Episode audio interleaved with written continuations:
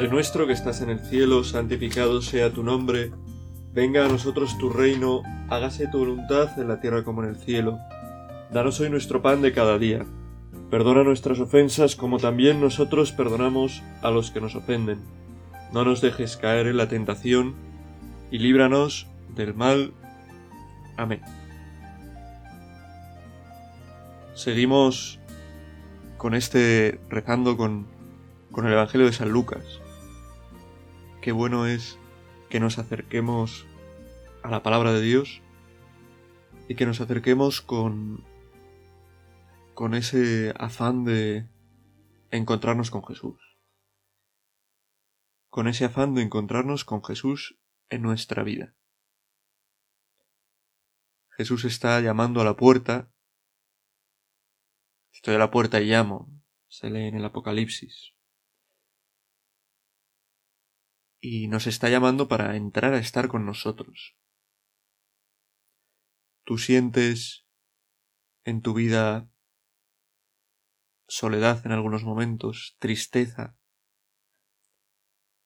Te sientes desamparado sin respuesta para problemas, lleno de preocupaciones, de agobios. Sientes que la vida se te está, no sé, desordenando en exceso. Sientes que necesitas un lugar donde reposar la cabeza, donde descansar. pues el que hace todo eso es, es Jesús en nuestra vida. A veces intentamos buscar nuestro consuelo, nuestro reposo, nuestra paz, el orden en, en nuestra vida, en otras cosas, pero solo, solo lo alcanzamos de verdad en Jesús. Es la, la experiencia de tantas, de tantísimas personas. Hasta que no llegas a Jesús, no descansas. La experiencia del propio San Agustín, que era ante todo, o bueno, no sé si ante todo, pero también de un modo eminente, un conocedor de lo que es la persona humana. Nuestro corazón está inquieto y no descansa hasta que descansa en ti, Señor. Y es verdad, y a veces creemos que yendo por atajos vamos a descansar de verdad.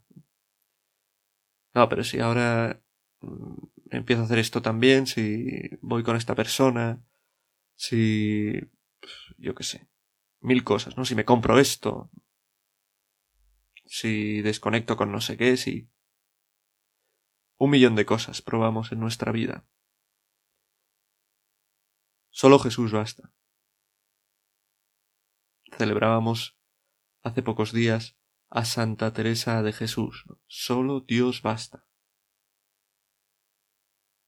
Y darnos cuenta de esto en nuestra vida nos va a quitar infinitud de, de preocupaciones.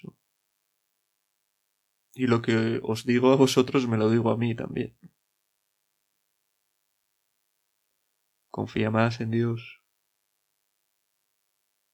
Vuelve a Jesús. Haz oración. Lee la Biblia. Cuida los sacramentos. Que no sea simplemente un estar pasivamente, ¿no? Únete a ellos, participa, vívelos. Pide al Espíritu Santo la gracia de poder hacer todo esto. Piensa en Dios como tu Padre, un Padre que te quiere, que no te abandona. Acude a Jesús como tu Salvador, que ha muerto por ti en la cruz, que con infinito amor se ha derramado por entero, se ha entregado por entero, por ti. acude al Espíritu Santo. Realmente Dios quiere hacer maravillas en nuestra vida y transformar nuestro corazón y lo hace a, través del Espíritu Santo. Que Dios nos promete que quiere actuar en nuestra vida y que puede actuar con una fuerza que ni nos imaginamos.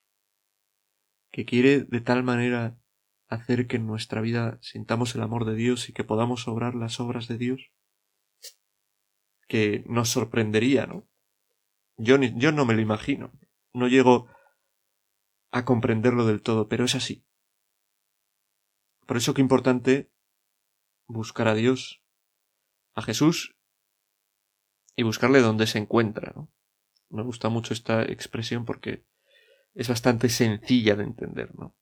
Si buscas a Dios al fondo de un vaso de vino, difícilmente vas a encontrarte con Dios. Si buscas a Dios en... no lo sé. En tantas cosas, en una serie, en un... difícilmente te encontrarás con Él. Si buscas a Dios en la Biblia, es difícil que no te encuentres con Él.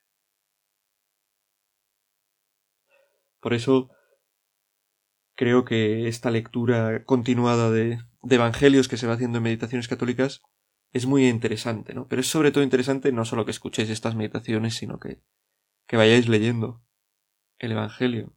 Estamos leyendo el Evangelio de, de Lucas, empezándolo en el primer capítulo, y hoy contemplamos el nacimiento de Juan el Bautista. Creo que mirar a Juan el Bautista es en cierto modo mirar pues como una imagen bastante clara de, lo que es la iglesia. La iglesia hoy en día, la iglesia que, que anuncia a Jesús. Y a veces en medio del desierto, a veces en medio de, del silencio. Yo que tengo a mi cargo varios pueblos, muy pequeños algunos. algunos sitios voy a celebrar misa de vez en cuando y quizá hay tres, cuatro personas. En algún sitio cuatro o tres personas, pues, mayores, que no sabes muy bien si te escuchan, si no te escuchan, si... Y muchas veces me siento cuando predico, pues como como San Juan Bautista en el desierto, ¿no? Esa gente que viene son muy poquitos, pero que, bueno, pues que no están casi ya en situación ni siquiera de, de estar atentos, de... y como que predicas para nadie, ¿no? Y la iglesia hoy, por lo menos aquí en Occidente, muchas veces, es verdad que hay parroquias que son bollantes y que va mucha gente, que tienen cantidad de movimientos, de celebraciones, pero en muchos sitios, pues no es así es difícil. Y fijaos, a pesar de todo, Juan el Bautista es el precursor de lo mejor de Cristo, que lo anuncia. Contra autoridades, contra lo que sea. Pero lo anuncia sin miedo y lo que llega es Cristo. La Iglesia está anunciando, tiene que anunciar también sin miedo a Cristo, a Cristo que vino que murió por nosotros, que nos ama, que nos invita a una vida nueva, y a Cristo que va a venir. Y nos sorprenderemos, nos sorprenderemos, se sorprenderá la humanidad porque, porque realmente pasará esto, ¿no? Que aunque la Iglesia muchas veces no sea escuchada, que aunque parezca que está sola ante el peligro, que lo que sea que, bueno, pues va a venir y vendrá Cristo después. Quizás la Iglesia tenga que imitar actitudes de Juan el Bautista, ¿no? Esa humildad, esa sencillez, esa pobreza, ¿no? Pero bueno, ahora no vamos a pensar en la Iglesia en general, sino en cada uno de nosotros.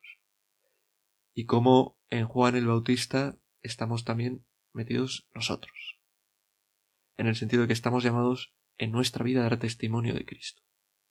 De Cristo que viene, que vino en un momento, que vendrá al final y que viene en cada momento, lo hemos dicho al principio. Cristo pasa constantemente al lado de los hombres y de nosotros, de nuestros amigos, de nuestra familia. Y tenemos, como Juan el Bautista, que ser esos que señalen a otros y acerquen a Dios. Para eso acercarnos lo primero nosotros al Señor.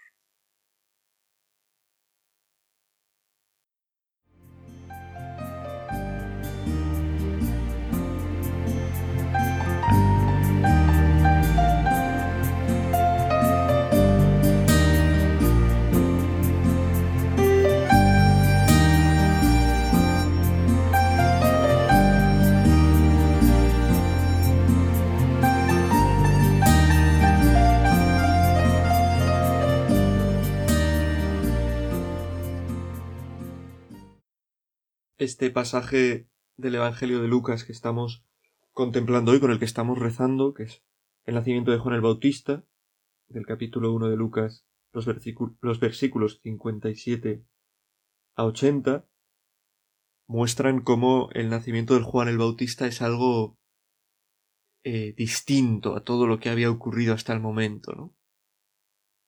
Primero porque, bueno, ya desde el comienzo se ha leído en capítulos anteriores cómo anuncia Zacarías, ¿no?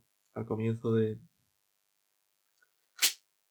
al comienzo de este evangelio, cómo anuncia, se anuncia Zacarías el nacimiento de Juan, ¿no? Y este queda mudo por, bueno, pues porque no se, no se fía y en este pasaje que tenemos se ve como al nacer Juan algo nuevo pasa porque lo normal sería que se llamase como el padre, ¿no? Todo el mundo queda extrañado cuando Isabel dice Juan, se llamará Juan, y dice ¿cómo se va a llamar Juan este, no? Si el padre se llama Zacarías y nadie de su familia se llama Juan. Insiste Juan, y le pregunta a Zacarías que se había quedado mudo y escribe Juan es su nombre. Juan es su nombre. Y todos estaban maravillados, dice. Todos quedaron maravillados. Diciendo, ¿qué es esto? Aquí está pasando algo, algo nuevo, algo grande. Está comenzando algo. Y es que con, con Juan comienza, comienza pues la venida del, Mesías, ¿no? Él es el que inmediatamente lo anuncia, ¿no? Tiene un nombre distinto, se ve que hay algo, algo nuevo, algo que están haciendo. Algo distinto. Y eso que ocurre con Juan, que es el último de los profetas, ocurre con cada uno de nosotros. En nosotros nace algo nuevo, algo distinto. Un nuevo, cada uno de nosotros, un nuevo Hijo de Dios. Hijo amadísimo de Dios. Ese es, ese es nuestro gran título, nuestro gran honor, ser hijos de Dios.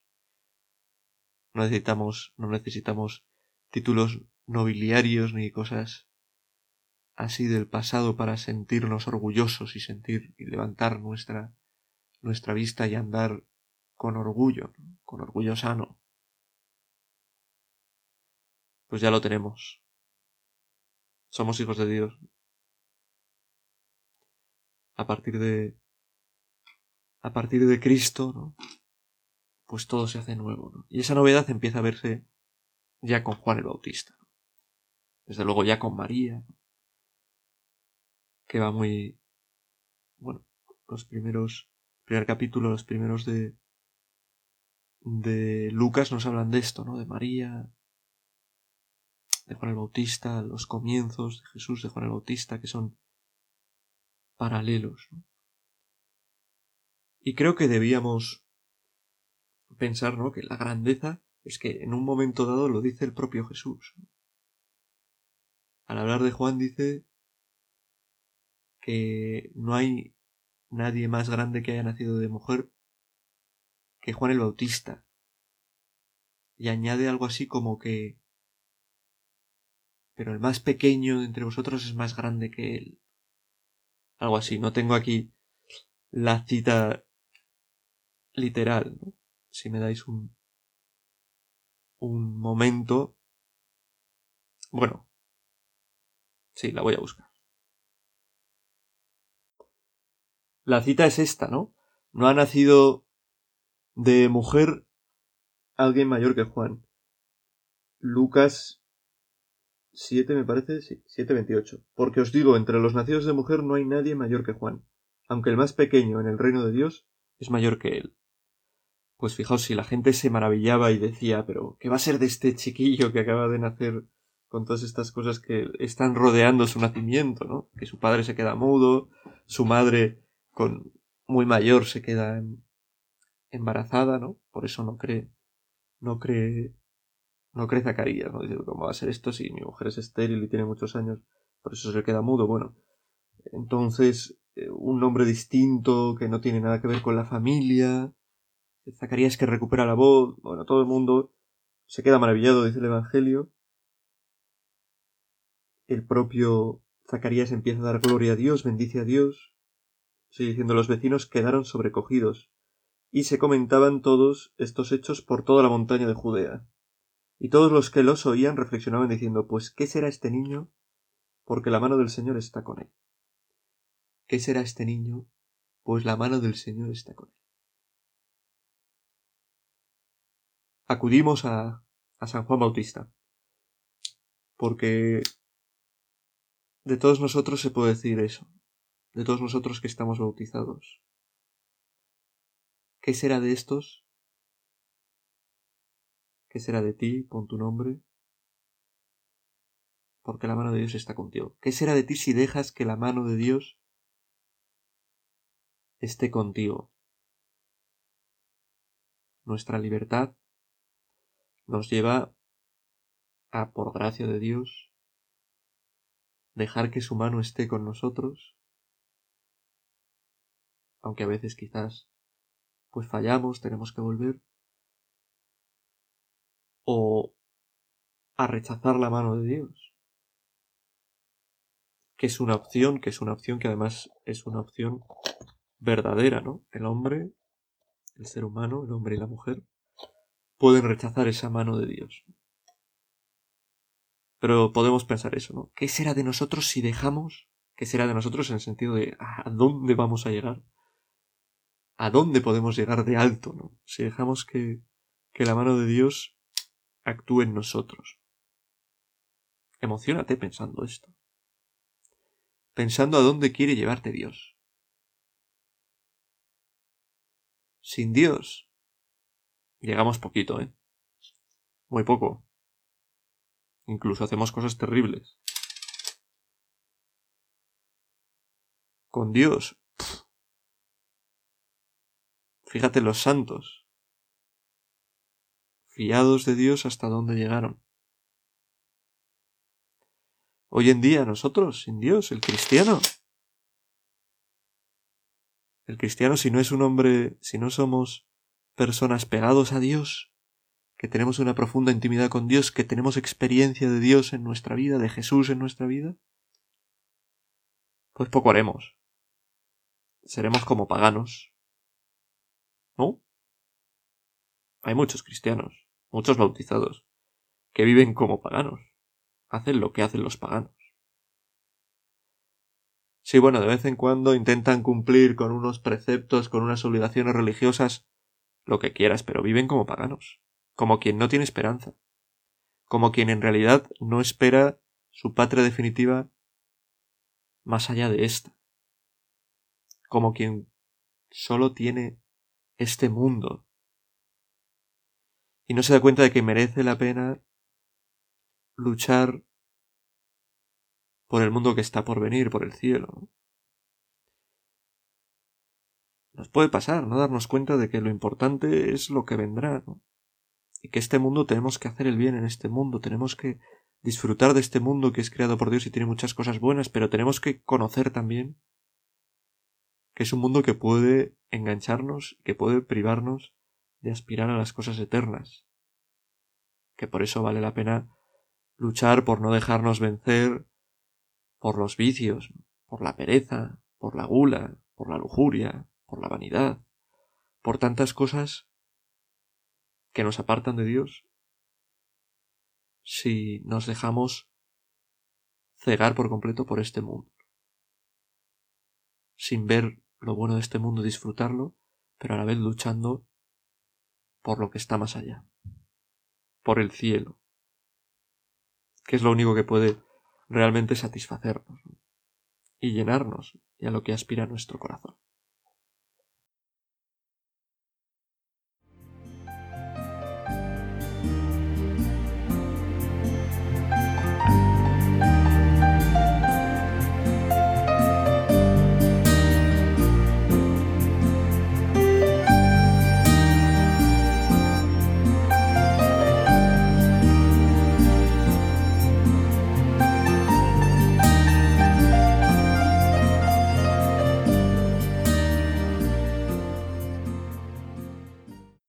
Mejor para para dejar que Dios nos lleve de su mano en la vida que lo que a continuación en este pasaje dice dice Zacarías, lo que reza la oración de la iglesia, el oficio divino, lo que se reza en los laudes, el benedictus, palabras que recoge el Evangelio pronunciadas por el padre de Juan el Bautista. Dice, se llenó de Espíritu Santo y profetizó diciendo, profetiza, hace de profeta, anuncia algo venido de Dios, algo para nuestra construcción, para nuestro bien de todos los seres humanos. Pues qué bien para no soltarnos de la mano de, de Dios en nuestra vida, para dejar que Él sea el que haga maravillas en nosotros, como hizo en Juan el Bautista, como hacen los que confían en Él constantemente, que meditar estas palabras del Benedictus, donde se bendice a Dios y se reconoce su grandeza. Dice el Benedictus, Bendito sea el Señor Dios de Israel, porque ha visitado y redimido a su pueblo, suscitándonos una fuerza de salvación en la casa de David su siervo, según lo había predicho desde antiguo por boca de sus santos profetas. Bendecir a Dios en nuestra vida, porque nos ha visitado y redimido. En Jesús. En Jesús Dios ha visitado a la humanidad, se ha hecho parte de la humanidad. No solo la ha visitado para decirle, hey, ¿qué tal? Soy Dios. Sino que ha ido a la cruz y ha muerto para redimirnos. ¿Cómo no te vas a agarrar a esa mano? Porque Cristo una vez muerto, luego resucita está vivo. Nos tiende su mano, nos da su espíritu, el Espíritu Santo, para que podamos alcanzar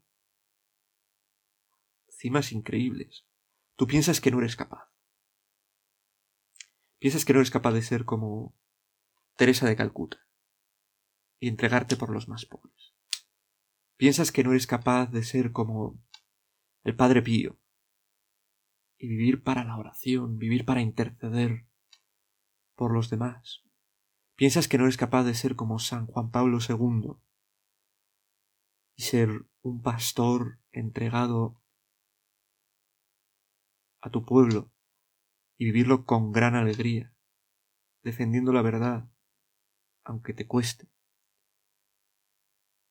Piensas que no puedes vivir con tu esposo, con tu esposa, con el que será tu esposo tu esposa, un amor de verdad, una entrega verdadera. Amor de estos de película que parece, que crece de día en día, ¿no? El comienzo, fantástico comienzo, de la película de Pixar, Up, que resume, ¿no? Pues, desde que ese chico se enamora de esa chica, cómo van compartiendo su vida juntos, forman una familia, sus hijos crecen, ellos se van haciendo mayores, juntos, sonriendo, felices, de la mano, hasta que la muerte los separa. Muere ella. Pues tú puedes pensar eso, eso no es para mí. Eso es imposible.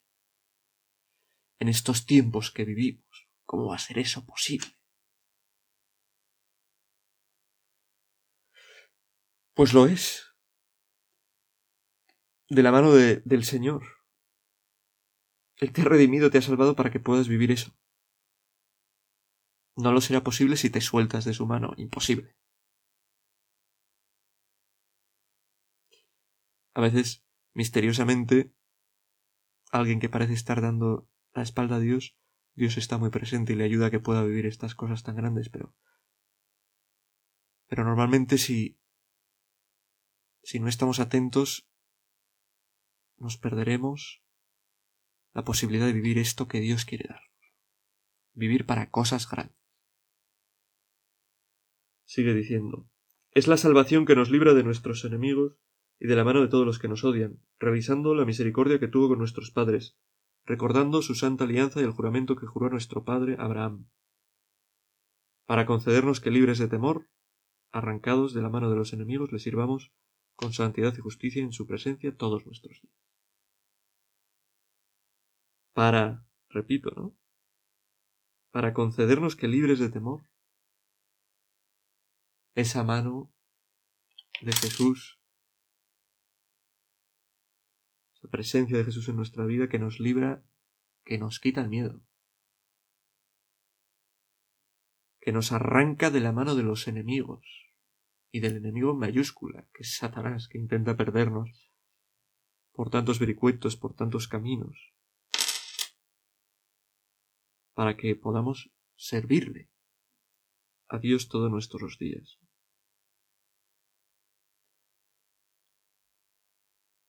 Vivir sirviendo a Dios como Dios quiere ser servido. ¿Cómo servimos a Dios? Cuando dejamos que Él nos lleve de la mano, que nos ayude con su fuerza, con su espíritu, y vivimos haciendo el bien. Esa es la gloria de Dios, nuestra santidad. Esa libertad que Él ha creado que somos cada uno de nosotros, que vive para los demás, que vive para el bien, que elige libremente el bien. Ahí estamos sirviendo y dando gloria a Dios. Con su ayuda, de su mano. Juan el Bautista estaba la mano de Dios en él.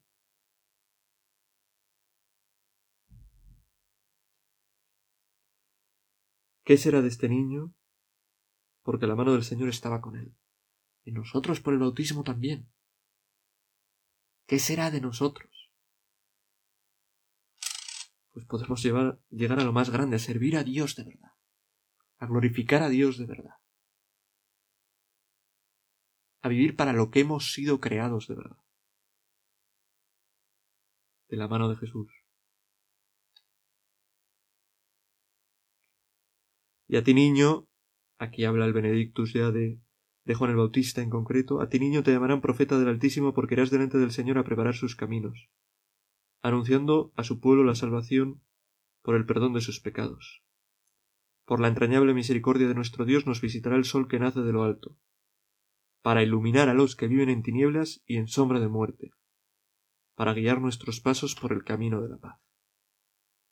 ¿Ves en tu vida sombras de muerte? tinieblas, dificultades, pecado.